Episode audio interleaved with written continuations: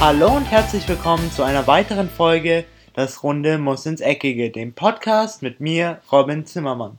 Willkommen zurück zu einer neuen Podcast-Episode. Ich muss sagen, heute ist es für mich auch was Neues, weil ich habe das erste Mal ein Interview, aber Interview hatte ich, ja, hatte ich ja schon davor, aber jetzt ist das erste Interview face-to-face und nicht über Skype. Und zwar mit einem St. Pauli-Fan, mit Florian Dürobé. Hallo, was geht? Wie geht's dir? Hallo, schön, dass ich da sein darf. Ja, danke. Gut, noch? Ich werde ja schließlich von einem Nicht-St. Pauli-Fan interviewt. Mal gucken, was bei rumkommt. Aber vielleicht finden wir heute auch ganz gut zueinander. Das wäre eigentlich so mein Ziel. Dein Ziel? An dem Abend heute, ja. Ach, das dass wir, dass wir in Harmonie und umarmend, äh, uns umarmend auseinandergehen. Nein, das, äh, ich bin auf jeden Fall nicht hier, um mit dir Stress Wenn das das absolute Ziel ist, ja, ja bin so, ich, kann man bin, mitmachen, oder? Bin ich absolut dabei. wir werden Gesprächsthemen haben, wo wir wahrscheinlich nicht immer der gleichen Meinung sind. Das macht nichts. Das ist doch schön, dass man verschiedene Meinungen hat. Klar, deswegen kann. ist ja auch ein Podcast da und ein Interview ist ja auch dafür eigentlich immer da. Ja. Deswegen wollte ich dich jetzt erstmal fragen, wie war so die letzte Saison als St. Pauli-Fan? Hat man es überlebt? Überlebt, ja, aber es war eine, eine ziemliche Achterbahnfahrt und sicherlich nicht gesund fürs Herz. Ich habe jetzt natürlich nicht mehr jedes einzelne Spiel von den Ergebnissen her im ja. Kopf. Es war eine WM dazwischen, die man auch noch so ein bisschen mitgenommen hat. Also ich habe es nicht komplett boykottiert, obwohl ich da sehr mit mir gerungen habe. Aber trotzdem, es war viel, ist viel passiert seitdem. Aber äh, das glückliche Ende war, wir sind zweitklassig geblieben. Das weniger glückliche daran, die Platzierung war sicherlich nicht die, die man sich äh, gewünscht hat mit dem Kader, der eigentlich so auf dem Papier her, ähm, vom Papier her mehr kann als das, was dann auf dem Platz teilweise gezeigt äh, oder abgerufen werden konnte. Mein Gott, also klar, St. Pauli Pauli, äh, Leute, die jetzt hier so den äh, Haha-Button gerne anklicken, werden jetzt sagen, äh, da ist man ja keinen guten Fußball gewohnt, aber ich spreche jetzt hier als Fan und sage ganz klar, ähm, ich würde mir mal wieder eine weniger aufregende Saison wünschen. Es war ja auch in der letzten Saison so, da haben wir zwar die äh, äh stärkste Rückrunde aller Zeiten gespielt, äh, der Saison 16, 17.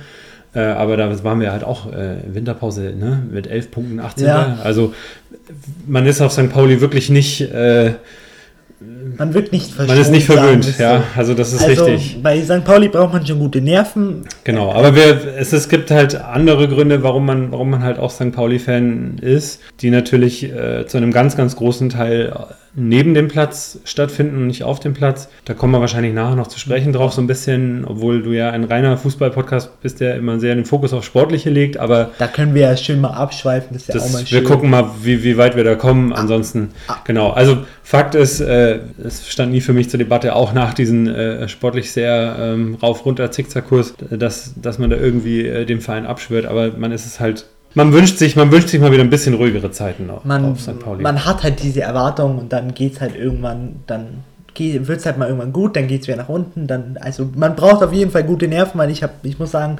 äh, weil Florian hat mich immer angestiftet und da hat er mir mich mal oder mir mal St. Pauli ans Herz gelegt und dann habe ich mir mal ein Spiel angeschaut. Es war kein schlechtes. Die Frage welches? Es war Ob das jetzt ein Werbelauf war. Ich glaube, es war gegen Düsseldorf. Es war kein schlechtes Spiel, es war ein sehr offensiv geführtes Spiel und ich muss sagen, also rein von den Fans her, was, wo wir jetzt auch dann wahrscheinlich bald drauf sprechen kommen, muss ich sagen, macht halt St. Pauli einfach sehr, sehr viel Spaß da.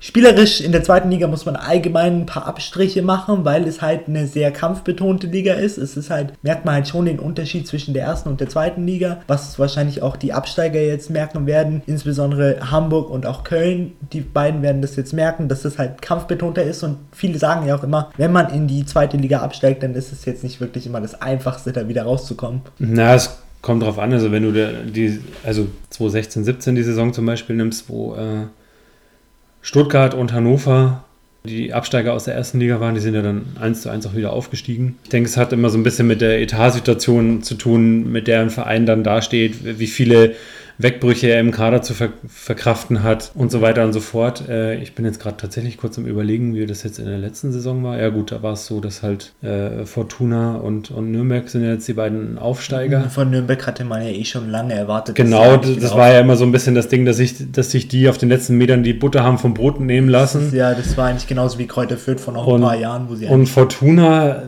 da fiel es einem schwer zu glauben nach der Saison 16-17, dass die tatsächlich als Aufsteiger gehandelt wurden von diversen Experten, wenn ich mich richtig entsinne. Und dann ist es aber auch tatsächlich so gekommen. Ich meine, man hatte den Aufstiegstrainer Friedhelm Funke, der davor schon ist mit drei verschiedenen. Guter Typ übrigens. Hat, also ich ja. mag den. Ja, ähm, kommt auch immer sehr sympathisch rüber.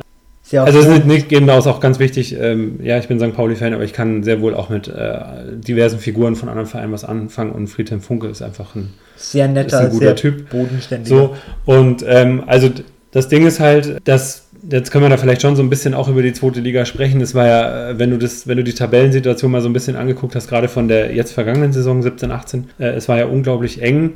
Ähm, es gibt so zwei Stimmen. Die einen sagen, äh, ja geil, es spricht eigentlich für die Qualität der Liga, dass es so eng ist. Die anderen sagen, naja, es kommt halt auch durch diesen Fehlervermeidungsfußball, den man jetzt auch schon beginnt in der zweiten Liga zu spielen. Also sprich wahnsinnig defensives äh, Verhalten und so weiter und so fort, kommt halt zu diesem engen Feld. Es sagt aber nicht unbedingt was darüber aus, wie gut diese Liga wirklich ist. Ja, und ähm, ich, ich bin da noch nicht so ganz entschieden. In der ersten Liga ist es natürlich ein bisschen eindeutiger, weil du da halt einen Vizemeister hast, der 20 Punkte äh, hinter dem deutschen Meister zurückliegt, wo man dann halt ganz klar sagen muss, das ist definitiv nicht die Schuld vom FC Bayern, sondern das ist die Schuld der gesamten ersten Liga. Aber auch in der zweiten Liga war es ja so, dass es schon ein bisschen Abstand, glaube ich, gab zwischen Ja, den vor allen, ersten Dingen, beiden. Und vor allen Dingen, wenn man sich jetzt mal anschaut, weil ich habe hier gerade die zweite Ligatabelle an der Seite, wenn man sich mal anschaut, zwischen dem 10. mit Darmstadt, die hatten 43 Punkte, und dem 17. Braunschweig liegen halt auch nur 4 Punkte. Ja, witzigerweise war es trotzdem so. Also ich habe die Tabellenkonstellation eben, weil auch St. Pauli mittendrin stand, nur dabei war in diesem, in diesem Abstiegskampf lange Zeit, natürlich sehr aufmerksam verfolgt. Und trotzdem, Braunschweig hatte ich, hatte ich nicht auf dem Zettel. Nee, vor allen, Dingen, vor allen Dingen von Braunschweig hat man einfach immer erwartet, die hatten immer einen sehr, sehr guten Kader. Sie hatten absolut, immer, sie absolut. Hatten, Also ich, man hat immer auf den Moment gewartet, wo die sich da unten rausschießen und befreien. und sie hatten auch einen sehr, sehr guten Trainer. Es hat immer gescheint, dass es einfach funktioniert, es harmoniert. Ja. Sie hatten auch jetzt nie irgendwie diese richtigen Probleme, die so ein klassischer Absteigkandidat hat. So irgendwie, Mannschaft funktioniert nicht, also Mannschaft hat in dem Fall nicht funktioniert, das ist schon klar. Aber moralisch hatten sie jetzt nie irgendwie so ein richtiges Problem. Es Eher war, im Gegenteil. Also es war eher so eine Kämpfertruppe. Ich bin Ja. jetzt bei Braunschweig nicht so tief drin, dass ich dir da jetzt zu jeder einzelnen Personalie was sagen kann. Ich kann dir nur so viel sagen. Ich habe mit allem Möglichen gerechnet, aber irgendwie Braunschweig war, hat, lief bei mir irgendwie unterm Radar, obwohl ich sehr wohl die Platzierung gesehen habe, aber ich habe mir gedacht, nee, die schaffen das auf den letzten Metern schon. Auch, auch Kaiserslautern hatte ich immer,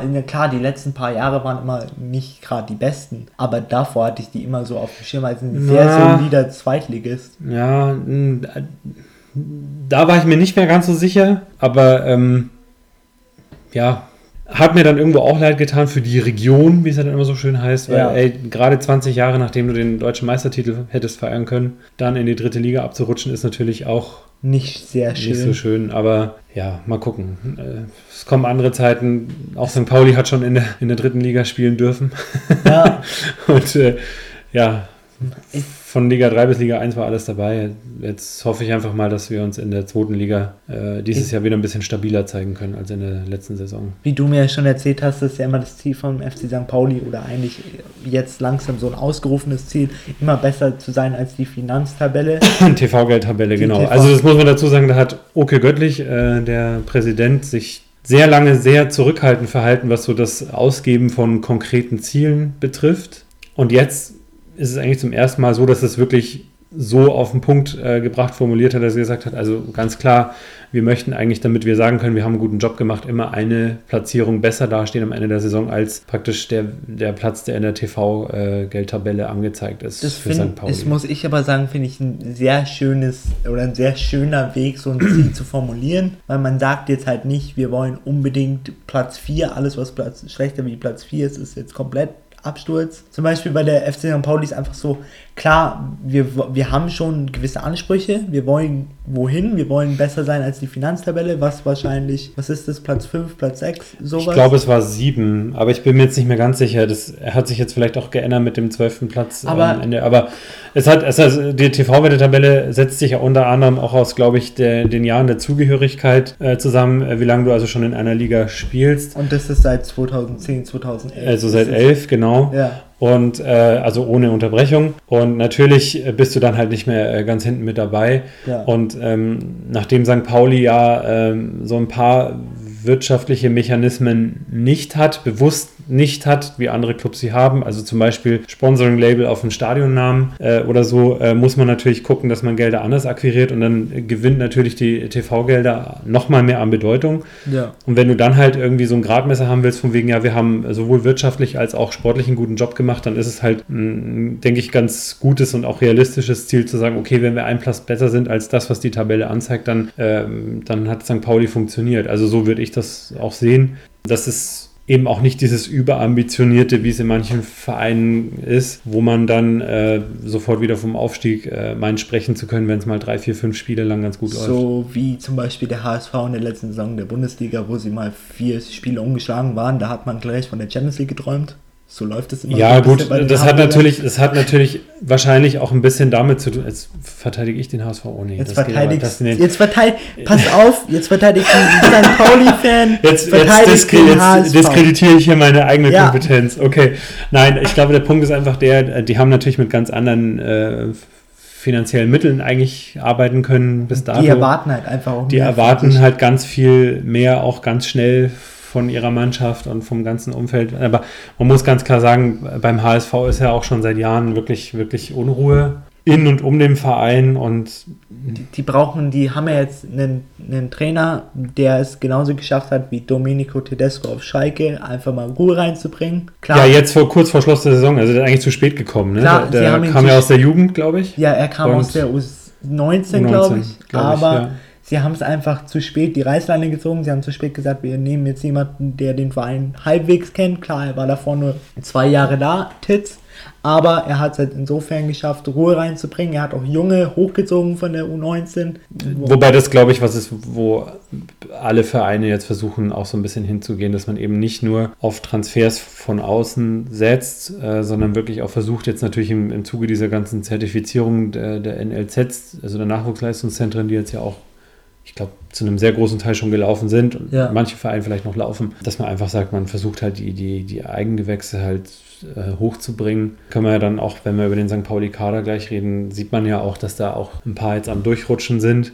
Man muss natürlich gucken, es wurde jetzt auch gesagt, dass äh, der Kader sicherlich noch nicht äh, fertig ist. Es sind momentan 29 Spieler im, im, im aktuellen Kader, das ist zu groß. Ja, Oder 30, glaube ich sogar, sind es mit Florian Carstens noch dazu, genau. Aber trotzdem ist die, ist die Richtung klar. Man versucht, die Eigengewächse hochzuziehen. Das hat mehrere Vorteile. Zum einen ist es natürlich finanziell ein ganz anderes Thema, wenn du, wenn du die Jungs nicht irgendwo teuer einkaufen musst. Zum zweiten, was gerade für St. Pauli wichtig ist, du konntest solchen Spielern auch schon mal so ein bisschen vermitteln, was St. Pauli ausmacht, was eben der Unterschied ist, dort zu sein im Gegensatz zu anderen Vereinen. Das hat sicherlich nichts mit dem Profi-Alltag jetzt fußballerisch zu tun. Ja? Da, Ja. da ist, also auf dieser Ebene ist St. Pauli sicherlich nicht mehr anders als irgendein anderer Verein. Es geht mehr um das Drumherum, es geht äh, um die Fanszene, es geht um die politische Einstellung von St. Pauli, es, es geht äh, auch um die Wertevermittlung, äh, die der Verein ganz klar auch, auch immer vor Augen hat, nach außen. Und das kannst du natürlich so, so jungen Spielern, die dann auch vielleicht auch mal bleiben, wenn sie hochrutschen in dem Profikader, dann am Millantor auflaufen können. Ich meine, 29.546 Zuschauer in der zweiten Liga, das ist, ist eine schöne Kulisse. sehr, So. sehr solide. Vor allen Dingen Also- ist es halt einfach schön, wenn man dann junge Spieler hat, die man hochzieht, die man dann gleich vom Beginn an die Werte vermittelt, die jetzt vielleicht ein St. Paul, äh, die jetzt vielleicht St. Pauli hat. Und es ist halt einfach schwerer, wenn man dann sich jemanden holt, jetzt von einem anderen Verein, den dann so zu installieren wie den Jugendspieler, der einfach schon die Werte von früh auf mitkriegt. Also es ist ja auch, ähm, wenn ich kurz auf einen anderen Podcast verweisen darf, Millanton war ja auch neulich, es ist der vereinsbezogene Podcast von St. Pauli. Sehr schöner Podcast, muss ich dazu sagen. Ähm, Hab mich. Millanton äh, war neulich Roger Stiels zu Gast, also der Leiter des Nachwuchsleistungszentrums. Ähm, und da ging es eben auch, wenn auch nur kurz darum, es wäre übrigens auch was, was man im DFB vielleicht mal sagen könnte im Zuge dieser ganzen Özil-Gündogan-Diskussion, dass ein gewisser politischer Bildungsaspekt in der, in der Nachwuchsarbeit eben auch nicht fehlen darf. Da hat St. Pauli natürlich ganz, ganz viele äh, tolle Steilvorlagen, die sie, da, die sie da liefern können, wo man den Spielern praktisch auch ein bisschen was mit auf den Weg geben kann. Natürlich gehen die nicht als äh, studierte Politologen raus, es sind Fußballer, ist überhaupt keine Frage. Trotzdem denke ich, ist es ganz gut, wenn man äh, gerade diesen jungen Kerlen, die dann ja mit ja, U17, U19 da äh, am Start sind, wo es dann auf einmal darum geht, den Sprungbrett für die Profikarriere, äh, das Sprungbrett für die Profikarriere zu, zu legen, dass man denen halt was auf dem Weg mitgibt, was halt auch jenseits des Fußballs wichtig für sie sein kann. Und da ist St. Pauli sicherlich, äh, da können sie ein Alleinstellungsmerkmal schaffen. Das wird nicht für jeden Verein äh, besonders relevant sein, weil im Sport halt andere Dinge im Fokus stehen. Es hätte aber vielleicht, wenn zum Beispiel Özil und Gündogan eine solche Ausbildung durchlaufen hätten, früher mal dazu geführt, dass man in dem Moment, als dann diese T-Shirt-Aktion kam, ein bisschen mehr Feingefühl an Bord gehabt hätte, auch wenn man jetzt eben kein studierter Politikwissenschaftler ist, um sich zu überlegen, ob das jetzt so der Bringer war. So.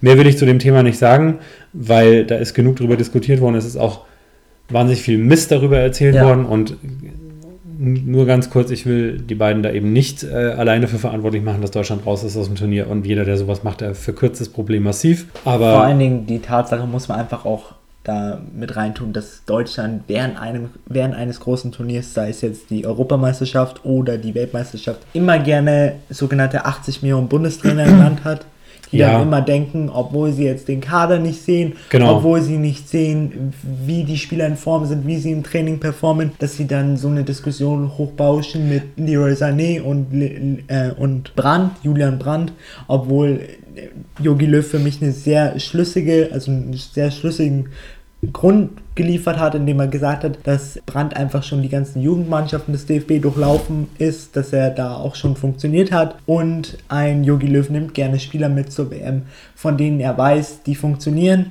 Auf Anhieb bei Leroy Sané war er sich, sich nicht noch oder er war sich da noch nicht ganz so sicher.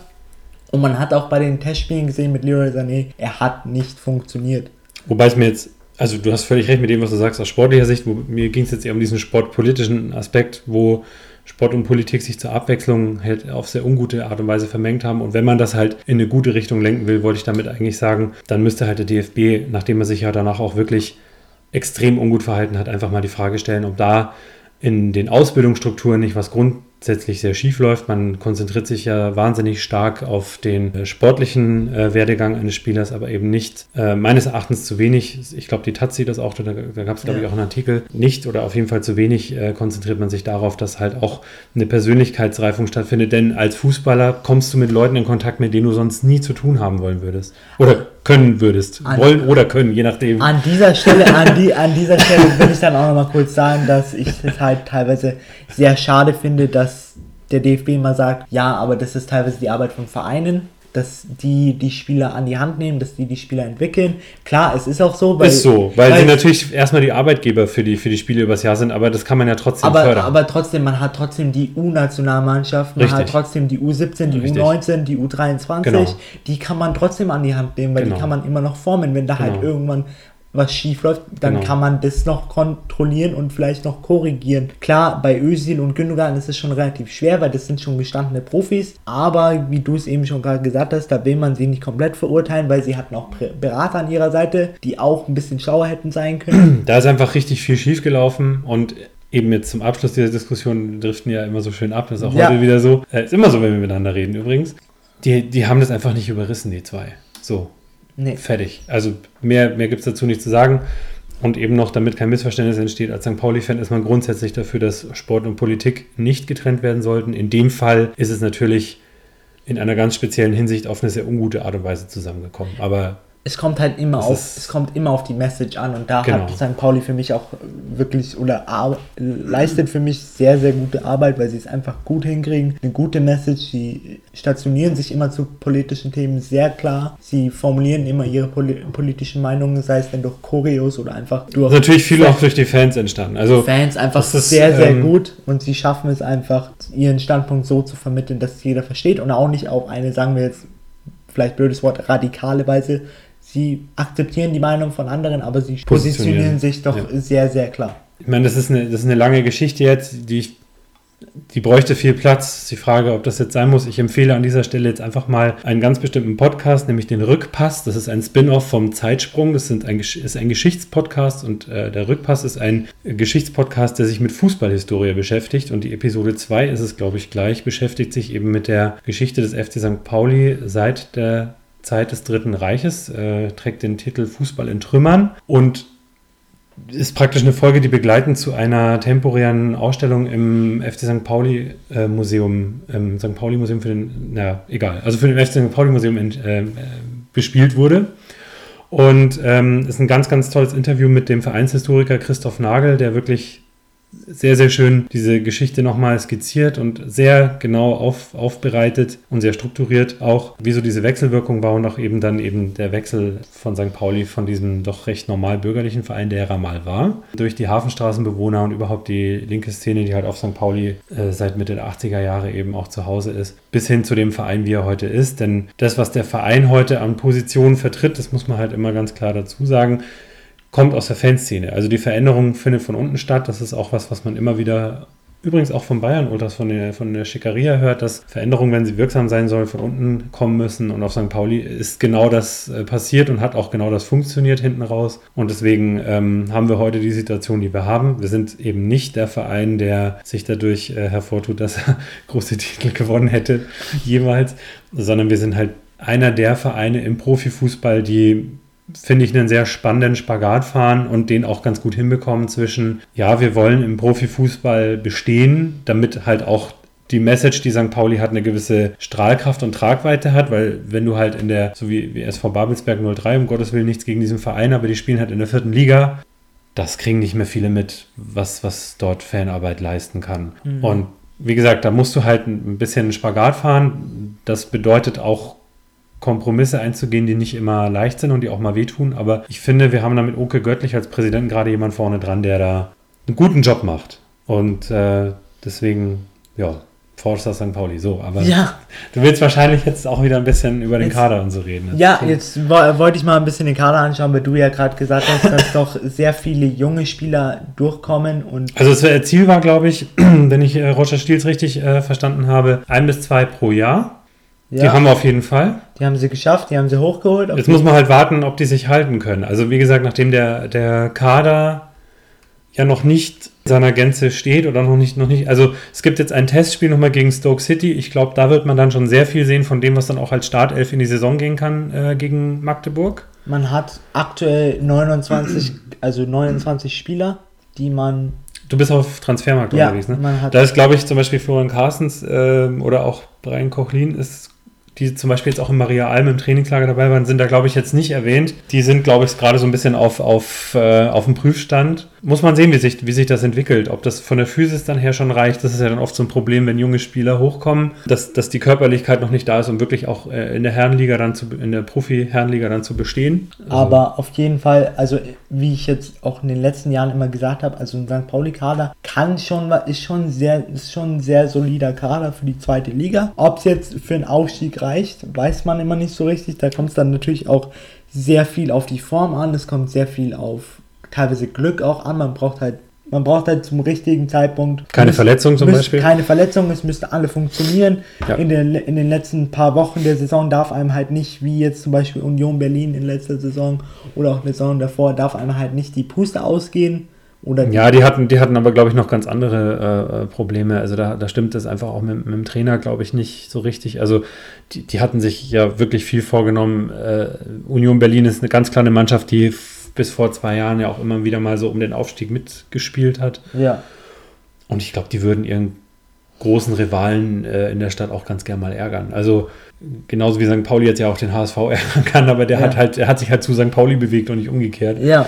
Aber ähm, also bei Union muss es auch, ich, ich habe es jetzt leider auch da nicht mehr geschafft, mich, mich genauer einzuarbeiten. Ich gehöre zu den Leuten, die für Union auch ein bisschen was über haben, weil ich finde, die machen auch in der Fanszene viel, viel richtig, auch gerade was so Stadienneubau äh, und so angeht. Es ist halt tatsächlich so, dass da, glaube ich, ein ziemliches Erdbeben in der Profiabteilung stattgefunden hat ähm, nach Saisonende, weil man mit dem Ziel, was was man sich ausgegeben hat, das hat man ja hinlänglich nicht erreicht und da war man, glaube ich, sehr unzufrieden. Aber auch da habe ich jetzt leider nicht alle Personalien auf, auf dem Schirm, die es dann betraf. Aber ich kann mir vorstellen, dass sich da einiges ändert. Also ich glaube auch einige Spieler wechseln und kommen und also da muss man gucken. Aber ich glaube, da ist gerade einiges im Umbruch. Ja, aber auf alle Fälle, also nochmal auf den St. Pauli-Kader zu sprechen ja. zu kommen, ist wirklich, also ein sehr guter Kader. Kader. Wir hatten jetzt vorher nochmal die Diskussion, oder nicht die Diskussion, wir haben noch vorher über das Stürmerproblem beim FC St. Pauli geredet. Das ist vielleicht das Einzige, was wirklich jetzt mal von vornherein auf dem Papier existiert, würde ich sagen. Es wurde zwar darauf hingewiesen und das muss man ihm dann auch lassen. Semi Alagui, das war, äh, das ist ja ein Spieler, der in der letzten Saison immer sehr für seine sehr lässige Spielweise kritisiert worden ist, auch von den Fans. Der war nicht unbedingt der Liebling. Also es gab so Wortspiele wie zum Beispiel, der hat eine Ball Alagui oder so. Ja, so, so Geschichten gab es dann da. Der muss sich jetzt ziemlich reingehauen haben in der Vorbereitung. Also da muss man sicherlich gucken, was da jetzt vielleicht kommt, weil er hat Potenzial. Das ist nicht die Frage. Er muss es halt einfach abrufen und auch mal die PS auf die Straße bringen. Bei Buadus haben wir ein ganz anderes Problem. Da und da versuche ich jetzt wirklich, also ich möchte den Jungen wirklich nicht diskreditieren. Der hat uns wirklich äh, in der Saison 16, 17 wirklich äh, auf gut Deutsch gesagt den Arsch gerettet, weil ähm, da waren wir, wie gesagt, hatte ich ja vorhin schon erwähnt, äh, mit 11 Punkten 18. in der Winterpause und dann hatten wir diese äh, stärkste Rückrunde aller Zeiten mit über 30 Punkten und da hat Asis Boadus wirklich einen ganz massiven Anteil dran. Klar, jetzt muss man auf der anderen Seite sagen, man muss einem Spieler nicht ewig dankbar sein. Ich will damit nur sagen, der kann funktionieren. So. Und in der letzten Saison hat er halt leider nicht wirklich funktioniert. Und dann kam jetzt auch noch dieser wirklich für ihn Schlechte. sehr desaströse WM-Auftritt, das muss man jetzt einfach sagen. Mit dem Eigentor gegen Iran, falls genau. das manche von euch nicht gesehen haben. Genau, also das war wirklich so das Sahnehäubchen auf eine, auf eine missglückte Saison obendrauf und ich glaube, den, den musst du jetzt mental erstmal wieder richtig zusammenflicken, damit er, damit er dir was bringt. Es steht wohl auch so ein bisschen offen, er äußert sich nicht dazu, wie er sich seine weitere Zukunft, ob im Verein St. Pauli oder woanders vorstellt. Da scheint es also eventuell eine Veränderung zu geben, aber eben noch kleine, kein klares Statement von ihm. Die Frage ist natürlich auch immer, welcher Verein, also wenn wir jetzt mal einfach davon ausgehen wollen, dass St. Pauli sagt, okay, wir, wir, könnten ihn ja ausleihen, welcher Verein würde ihn jetzt nehmen und welcher Verein würde ihm auch wieder dieses Selbstbewusstsein bringen, weil also wahrscheinlich wäre es dann gut, wenn er vielleicht sogar in die dritte Liga geht als Leihgabe und da mal wieder ein paar Tore schießt, um, um ein bisschen auch eine breite Brust zu kriegen wieder oder ich weiß es nicht. Und dann ihn wieder und dann ihn wieder nach einem Jahr oder so nach, wieder hochzuziehen. Muss auch nicht funktionieren. Bei Marvin Duksch hat man gesehen, der wollte alles, aber nicht mehr zurück zu St. Pauli. Kann man aber auch nachvollziehen nach der Saison bei Holstein Kiel und dann jetzt einfach eine Offerte von einem Erstligisten zu bekommen mit Fortuna Düsseldorf. Ja, und ich glaube auch einfach, der hat das, was eben St. Pauli an weichen Faktoren, also sprich so dieses ganze Drumherum, äh, jenseits dessen, was so an harten, harten sportlichen Fakten natürlich für, gegen so einen Spieler spricht, der sagt, ich habe höhere Ambitionen. Ich, ich glaube, der war, ist da auch nie so richtig mit warm geworden. Also den haben wir, glaube ich, auch für ein gutes Geld verkaufen können und ich glaube, in der Fanszene waren, Fanszene waren auch wenige Leute traurig darüber, dass Marvin Duksch gegangen ist dann. Man muss halt immer, man muss halt immer schauen, wo funktioniert der Spieler und das ist ja auch nicht sinnvoll, wenn du jetzt einen Spieler hältst, der jetzt bei deinem Verein nicht funktioniert funktioniert und den dann abzugeben für gutes Geld, was sie sicher bekommen haben von Fortuna Düsseldorf für einen Wechsel von. Haben sie, haben sie. Also auch für, für Lasse Sobich. Äh, da übrigens, das ist für mich so im besten Sinne ein Beispiel dafür, wie ein Transfer einfach auch sehr, sehr ruhig und geordnet vonstatten gehen kann. Der Mann hat sich wirklich bis zum Schluss voll reingehauen, hat da hinten geputzt, also ist er Innenverteidiger gewesen, äh, was ging, also absolut kein Thema und ich glaube, das ist auch jemand, der wirklich nie befürchten muss, am Millantor mal ausgepfiffen zu werden und dass ein Spieler mit dem Können und mit dem Talent und den Ambitionen von Lasse Sobich irgendwann mal sagt, hey, ich möchte vielleicht auch mal erste Liga spielen, der hat immer Bestwerte auf dem Platz oder sehr oft Bestwerte auf dem Platz gehabt, wenn er da war. Das ist nachvollziehbar. Und da muss man einfach auch mal die Fanbrille absetzen und sagen, okay. Lass den Jungen ziehen. ja, und das war ja auch cool. Also wir haben, ich glaube, auch für den ganz gutes Geld bekommt. Das sind halt auch, das klingt immer so, also für St. Pauli-Fans, wenn ich so pragmatisch über Spielerwechsel und Transfers und über Geld rede, das klingt natürlich immer sehr entmenschlicht. Ähm, das, äh, damit stößt man in der Fanszene auch gerne mal oder eckt auch gerne mal an, wenn man das so bespricht. Aber man muss einfach auch sagen, äh, dieses, dieses Geld ist halt wichtig, damit der Verein weiterhin auf solide Füße gestellt werden kann. Und für Lasse ist es, denke ich, eine gute Sache gewesen. Und für St. Pauli halt auch so im Gegenzug. Und der hat lang gute Dienste getan bei uns in, in der Mannschaft. Und also ich wünsche ihm eigentlich nur Gutes für, für Köln. Und äh, ich hoffe halt einfach nur, dass er, äh, wenn er in Köln dann am Hintertor zu Gast ist, dass er vielleicht an dem Tag nicht ganz so gut spielt, dass dann er auch noch ein Kopfballtor ja. macht. Das wäre wär ganz schön, aber äh, ansonsten wünsche ich, wünsch ich einem Lasse Sobich absolut nur das Beste. Also ich bin nicht der Typ, der, der, ich, der Spieler scheiße findet, nur weil sie irgendwann weggehen. Und ich finde einfach auch so gehört sich das. Es kommt halt immer darauf an, wie der Transfer jetzt abläuft, ob es alles offen geregelt wurde, dass man halt nicht so hinterm Rücken vom Verein jetzt sagt. Überhaupt nicht. Also soweit ich weiß, was nach der Winterpause schon klar, dass er gehen wird es war wohl noch nicht ganz klar, wohin. Und dann, es kommt halt auch immer auf, den, auf die vorhandenen Vereine drauf an. Genau. Ich meine, wenn man jetzt mal schaut, hat man auch das Beispiel mit Leon Goretzka in der Winterpause mit Schalke 04. Klar, da ist es ein bisschen blöd gelaufen, weil da war es so nach dem Motto, der Leon Goretzka hat ja Confed Cup gespielt, 2017. 2017, ja. Confed Cup war da relativ gut, hat seine Mannschaft ins Finale geführt, war wirklich ein richtig guter Spieler und anscheinend gab es da schon Gespräche mit Schalke 04. Sie wollten für ihn auch an die finanzielle Schmerzgrenze gehen, heißt, sie machen es zweistellig. 12 Millionen standen im Raum und anscheinend gab es schon eine mündliche Vereinbarung mit Leon Goretzka und Clemens Tönnies. Heißt, Clemens Tönnies war schon sehr happy, weil das war einer seiner Lieblingsspieler mit Max Meyer. Mhm. Max Meyer lief es da natürlich nicht ganz so gut. Mhm. Aber anscheinend hat sich dann Leon Goretzka, hatte er einen kleinen Sinneswandel während dem Confed Cup, weil es dann auch die Offerte vom FC Bayern gab. Ja, klar. Der FC Bayern hat auch viel Geld geboten wahrscheinlich, weil wenn man sich mal überlegt, Schalke 04 bietet 12, Da müssen sie mindestens noch ein, zwei höher Sp gehen. spielen so. plus, Ja. spielen auch Champions League, heißt Champions League kann kein Grund gewesen sein, warum Leon Goretzka sagt, ich spiele lieber beim FC Bayern. Ja, höchstens natürlich die Ambition, in der Champions League möglichst weit zu kommen. Klar, die Ambition, Also- aber dann hat man halt dann, das Geld sind jetzt bestimmt 13, 14 Millionen plus Handgeld, was man ja auch immer nicht weiß, wie viel er da kriegt, eine gewisse Unterschriftsprämie. Und da gab es halt dann die Reaktionen von Clemens Tönnies, die jetzt vielleicht auch nicht gerade die schönsten waren, wo er dann auch mal gesagt hat in dem Fernsehinterview, wäre mir eigentlich am liebsten, wenn er jetzt gar nicht mehr das Schalke-Trikot anziehen würde. Mhm. Das, das gehört sich einfach für mich nicht, weil der Mann hat wirklich eine Wahnsinns-Hinrunde gespielt für Schalke 04. Eine nicht so gute Rückrunde, aber was wahrscheinlich auch damit zu verbunden war, dass viel, viel Druck auf ihm lastet und er einfach Angst gehabt hat, dass das jetzt einfach komplett in die Hose geht. Wenn sowas, wenn sowas passiert, äh, uns dann einfach so ein bisschen quietscht im Gebälk, dann darf man immer nicht vergessen, dass auch egal wie viel so ein Spieler verdient, das wird immer ganz gerne übersehen vom geneigten äh, Fußballgucker. Irgendwo sind es halt auch nur Jungs, ja, und es Ja. sind junge Kerle, die zwar ein Bankkonto haben, von dem wir nicht mal träumen nachts teilweise, aber äh, dieses Geld ergibt sich natürlich aus, aus dem Marktwert und der Marktwert erzeugt halt den Druck. Also das Druck, Thema Druck hattest du ja mit Per Mertesacker auch schon hinreichend diskutiert, da will ich jetzt gar nicht mehr drauf hin, sondern einfach nur so ganz allgemein. Und wenn dann einfach die, die, die Situation für den Spieler so ein bisschen angespannt ist, und das war sie ja für Goretzka definitiv äh, nach, nach dieser Geschichte, ja, dann kann es halt auch sein, dass auch so ein Spieler nicht mehr funktioniert. Klar. Also zumindest nicht in dem Mannschaftsgefüge, von dem er weggeht und vor allen oder Dingen, weggehen wenn, wird. Und vor allen Dingen, wenn du halt auf so eine, oder wenn du halt bei so einem sensiblen Verein spielst wie Schalke, wo es halt schnell mal kippen kann, die Stimmung, dann Ja. weiß man halt auch nicht, wie reagieren jetzt die Fans bei unserem ersten Spiel, wenn ich wieder spiele. Aber da hat, haben es auch die Schalke-Fans sehr, sehr gut gemacht in diesem Jahr. Was ich fand auch, also das war. was wahrscheinlich auch, würde ich jetzt sagen, Domenico Tedesco richtig gut gemacht hat, weil er das erste Mal geschafft hat, in diesen Verein wirklich Ruhe und Struktur reinzubringen, was Schalke wirklich sehnlichst gebraucht hat. Zumindest sportlich. Man muss halt immer gucken, was passiert noch ein paar Etagen weiter oben. Da hat man halt immer noch Clemens Tönnies, der halt gerne selber im Rampenlicht steht, der Ja. mag sich halt, der sieht sich halt auch gerne selber im Fernsehen, aber das hat Domenico Tedesco auch,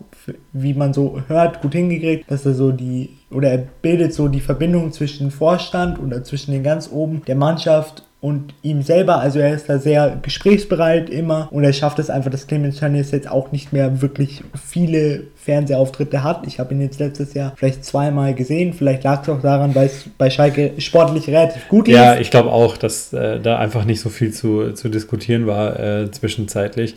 Wobei man, wie gesagt, halt auch immer sagen muss, wenn Schalke in einer insgesamt stärkeren Bundesliga, wie sie es letztes, letzte Saison war, hätte bestehen müssen, dann wären sie wahrscheinlich auch nichts weiter geworden. Also ich fand erste Liga, da bin ich tatsächlich bei Matthias Sammer, ich bin nicht immer bei ihm, aber ich fand, das war mh, schon ein bisschen auch ein Offenbarungseid für, die, für, die Moment, für den momentanen Zustand der Fußball-Bundesliga, wenn praktisch, wie gesagt, äh, der, der zweite ähm, hinter, hinter Bayern mit 20 Punkten ähm, dazwischen praktisch erst kommt. Das Ja. ist schon, das Ja. ist schon. Perfekt, genau die Frage wollte ich dir nämlich gerade stellen. Was hältst du davon, dass man sich mit 20 Punkten Abstand auf den FC Bayern zufrieden gibt und dann Überhaupt nichts. Also Ja. das kann nicht der Anspruch sein, vor allem Was ich dann halt immer nicht verstehe, dass manche Vereine sagen, ja, der FC Hollywood, der FC Bayern thront ganz oben. Würde ich, würde ich mittlerweile auch nur noch eingeschränkt gelten lassen, dahingehend, dass du ja mittlerweile mit Leipzig Auch- mindestens noch einen Player hast, der wirklich auch finanziell echt potent ist. Ja. Auch mit, du hast Und- auch mit Borussia Dortmund halt und mit Schalke 04 Genau. hast du auch Mannschaften, die jetzt finanziell nicht schlecht aufgestellt Ja, aber also ich Klar, sag mal, RB ist sicherlich nochmal, also wir diskutieren jetzt auch einfach nur aus, aus, aus, aus rahmentechnischen Gründen würde ich sagen, und das, weil es ja auch schon oft genug diskutiert wurde, es gibt da ganz viele Formate, wo das wirklich äh, ausgelatscht wurde, das Thema zu Recht übrigens RB Leipzig. Aber Fakt ist nun mal, sie sind da, wo sie sind, also auch finanziell meine ich jetzt, sportlich glaube ich, wird es jetzt äh, natürlich schwer zu beurteilen das Jahr, weil ja Nagelsmann äh, von Hoffenheim gesagt hat, dass er erst nach der Saison 18-19 kommen wird. Das heißt, Ramnik muss jetzt tatsächlich wieder beides machen, wenn ich es richtig äh, ja, mitbekommen habe. Er wird wieder, er wird Trainer und, und Sportdirektor. Und das wollte er ja eigentlich nicht, aber klar, du kannst nicht bei einer Mannschaft oder bei einem Verein wie Leipzig, die ja eigentlich in größeren Maßstäben denken wollen und Konzepte ausarbeiten wollen, die dann auch über mindestens drei, vier, fünf Jahre, glaube ich, greifen sollen. Du kannst das ist ja so die Maßgabe, die man, glaube ich, hat. Oder die Marschroute, bessere ja, Wort. Du kannst dir halt keinen typischen Abschusstrainer holen, von dem du jetzt sagst. Nee, und dann, und dann kann, und dann ist es halt so, dass du wahrscheinlich einfach am besten wieder auf Ramnik zurückgreifst, der ja auch mindestens einen soliden äh, Job machen kann, der den Verein kennt, wie du richtig sagst, genau. Und dann äh, so. Und wie gesagt, also deswegen, um, um auf, auf meine Ausgangsthese zurückzukommen, ist dieses Argument für mich, dass man einfach nur alles auf die Dominanz der, der Bayern schiebt, die ist zweifellos vorhanden, aber die ist nicht vorhanden, weil sie so viel besser spielen würden, sondern weil die anderen einfach so viel schlechter spielen, so würde ich sagen. Und du hast ja auch dann, also ich weiß schon, es wird auch so ein bisschen klein geredet, als, als Stuttgart da äh, bei der, äh, beim letzten Heimspiel gegen die Bayern äh, 4-1 gewonnen hat. Aber du kannst mir nicht erzählen, dass ein 4-1 geplant war. Das glaube ich nicht. Und da haben sie dann eben, da haben sie dann, glaube ich, auch gezeigt, wie man die Bayern halt auch auskontern kann. Vor allen Dingen im eigenen Stadion, was, genau. ja, was in der Allianz Arena, was jetzt auch genau. nicht selbstverständlich ist. Und da würde ich mir wünschen, dass es mehr Mannschaften gibt, die diesen Mut haben. Also das finde ich halt immer schade. Ist, das finde ich halt äh, immer schade, wenn Mannschaften in die zu oder nach München reisen, schon mit der Aussage im Gepäck, solange wir jetzt nicht drei Buden kassieren, alles gut. Ja, und das, das warum, geht nicht. Warum reist das du da nicht hin? Du ja. hast als Verein in der Allianz Arena nichts zu verlieren. Jeder geht da, außer du bist jetzt vielleicht Borussia Dortmund, Schalke oder Leipzig, dann geht da jetzt als Bremen geht jeder davon aus, du verlierst. Ja, und also, Stuttgart hat das halt äh, warum, nicht gemacht. Warum fährst du nicht ja. in die Allianz Arena und sagst einfach, gut, wir haben nichts zu verlieren? Das ja. ist pragmatisch wie der, oder praktisch wie der DFB-Pokal. Alles kann passieren. Wenn wir verlieren, gut, nichts passiert. Wenn wir gewinnen, sind wir auf dem siebten Himmel. Also, warum, ich verstehe es nicht, warum Leute sagen oder viele Experten, viele Verantwortliche sagen immer, ja, gut, fahren wir die Allianz Arena, wir verlieren, wir fahren wieder nach Hause, gut, Thema für uns beendet. Klar, also was man natürlich schon kritisch anmerken kann, ist, äh, wenn es jetzt äh, zum Beispiel auch um, um, Eintracht Frankfurt versus Bayern geht, wenn jetzt wirklich äh, der, der Ante Redic-Transfer noch funktioniert, plus den Überlauf von, von Kovac als Trainer, da muss man sagen, wird es für Frankfurt jetzt einfach durch die Bayern verursacht ein schweres Jahr.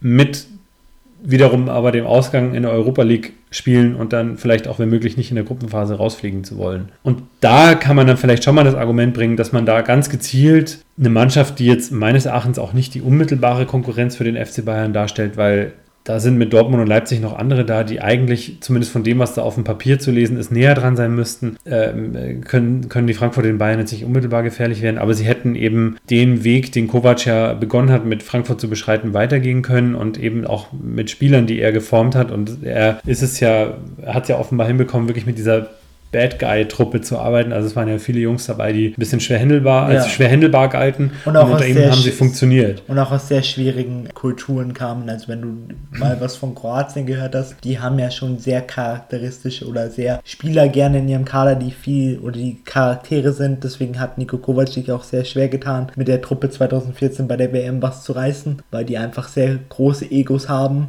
Ja, aber er mittlerweile im positiven Sinne jetzt gemeint, das offensichtlich auch. Also er hat einen breiten Stand und, und äh, hat eine sehr gute, offensichtlich eine sehr gute moderative Art gefunden, äh, mit, mit den Jungs umzugehen. Ja. Und ähm, dann kannst du halt, also für mich wäre Frankfurt auch in diesem DFB-Pokalfinale so also moralisch schon, schon der Gewinner gewesen, weil sie waren an dem Tag einfach vom Kopf her die bessere Mannschaft. Du hast gesehen, die wollten das mehr. Das habe so. ich schon, das habe ich schon, gem schon gemerkt in den ersten zehn Minuten, habe ja. ich mir schon so gedacht. Oh. Und, dann, und dann kannst du natürlich äh, über den Elfmeter diskutieren, den sie sicher hätten sich, wenn, wenn der gegen sie gepfiffen worden hätten sich nicht beschweren dürfen, das ist richtig. Aber, Aber vom ganzen Verlauf des Spiels her, muss ich sagen, war das okay. Und manchmal so. braucht man halt einfach auch als Gegner des FC Bayern oder Glück. auch als FC ja. Bayern ein bisschen Glück. Ja, und ich glaube, es haben sich viele leicht getan damit, das dann auch als Niederlage einfach zu akzeptieren, weil man, wenn man ehrlich war, zugeben hat müssen, dass Frankfurt, Frankfurt die bessere Mannschaft war. Ja, definitiv. So.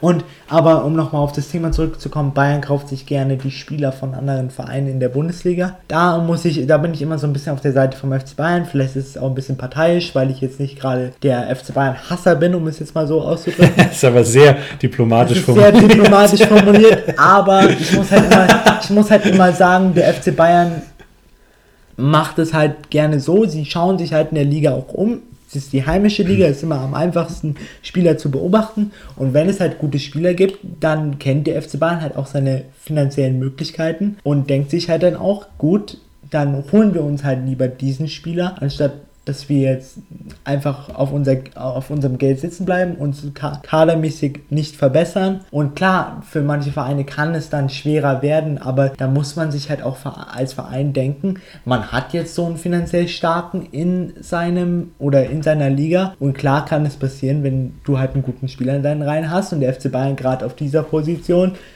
vielleicht Verbesserungsbedarf hat, dann ist es halt jetzt nicht so unrealistisch, dass der FC Bayern anklopft. Und wenn der FC Bayern anklopft, wird sich jetzt wahrscheinlich die meisten Spieler denken, nicht denken, der FC Bayern, mit dem will ich nichts zu tun haben, sondern die werden sagen, gut, gib mir ein Vertragsangebot, ich unterschreibe es wahrscheinlich. Der Punkt, der Punkt ist halt einfach nur der, ähm, dass man sich dann halt auch wieder die Frage stellen muss, ob durch solche Geschichten nicht dann doch noch mehr Spannung aus der Liga rausgenommen wird. Aber dann müssen sie. Und dann, und dann muss man halt auch sagen, ähm, ist es für den FC Bayern auch schädlich, denn wenn du dir die Champions League-Saisonverläufe äh, der letzten Jahre anguckst, wenn es dann spätestens gegen die spanischen Vereine geht, war halt jetzt doch wirklich jedes Mal Schluss.